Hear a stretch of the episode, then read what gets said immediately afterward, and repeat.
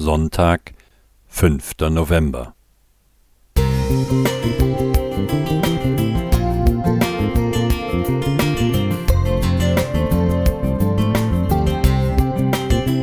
Ein kleiner Lichtblick für den Tag.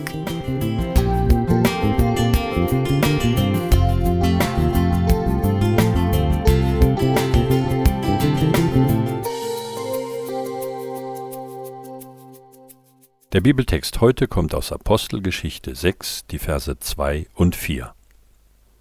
Da riefen die Zwölf die Menge der Jünger zusammen und sprachen, Es ist nicht recht, dass wir das Wort Gottes vernachlässigen und zu Tische dienen.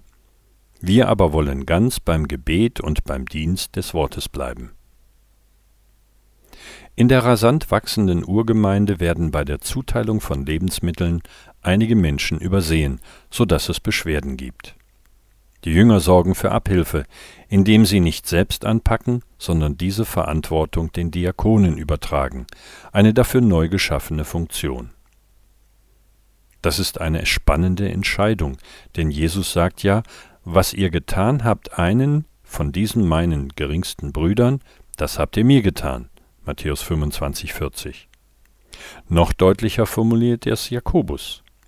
Glaube ohne Werke ist tot. Jakobus 2, 14 bis 18. Verstoßen die Jünger mit dieser Regelung also nicht gegen diesen Grundsatz? Wird ihre Theologie nicht dadurch wertlos, dass sie sich zu schade sind, auch mal selbst Brot auszuteilen? Nein. Ich halte diese Entscheidung für richtig und sinnvoll, damals wie heute. Vor allem sehe ich hierin einen wichtigen Schritt zu einer gesunden Arbeitsteilung. Nicht jeder kann alles gleich tun, jeder hat seine besonderen Stärken und Gaben. Wir haben die geborenen Zuhörer und unermüdlichen Helfer, genauso wie eben auch die Geistesarbeiter, die Theologen. Und das ist gut so, denn dadurch ermöglichen Kirche und Gemeinde eine wundervolle Kombination aus Lehre, Verkündigung, Trost, Seelsorge und auch ganz praktischer Hilfestellung unter einem Dach vereint. Natürlich sind theologische Lehre und Erkenntnis wichtig, Sie sind ja die Grundlage unseres Glaubens. Theologie löst jedoch selten die praktischen Nöte des realen Lebens. Es ist ebenso wichtig, und auch die seelischen und materiellen Bedürfnisse unserer Mitmenschen im Blick zu haben.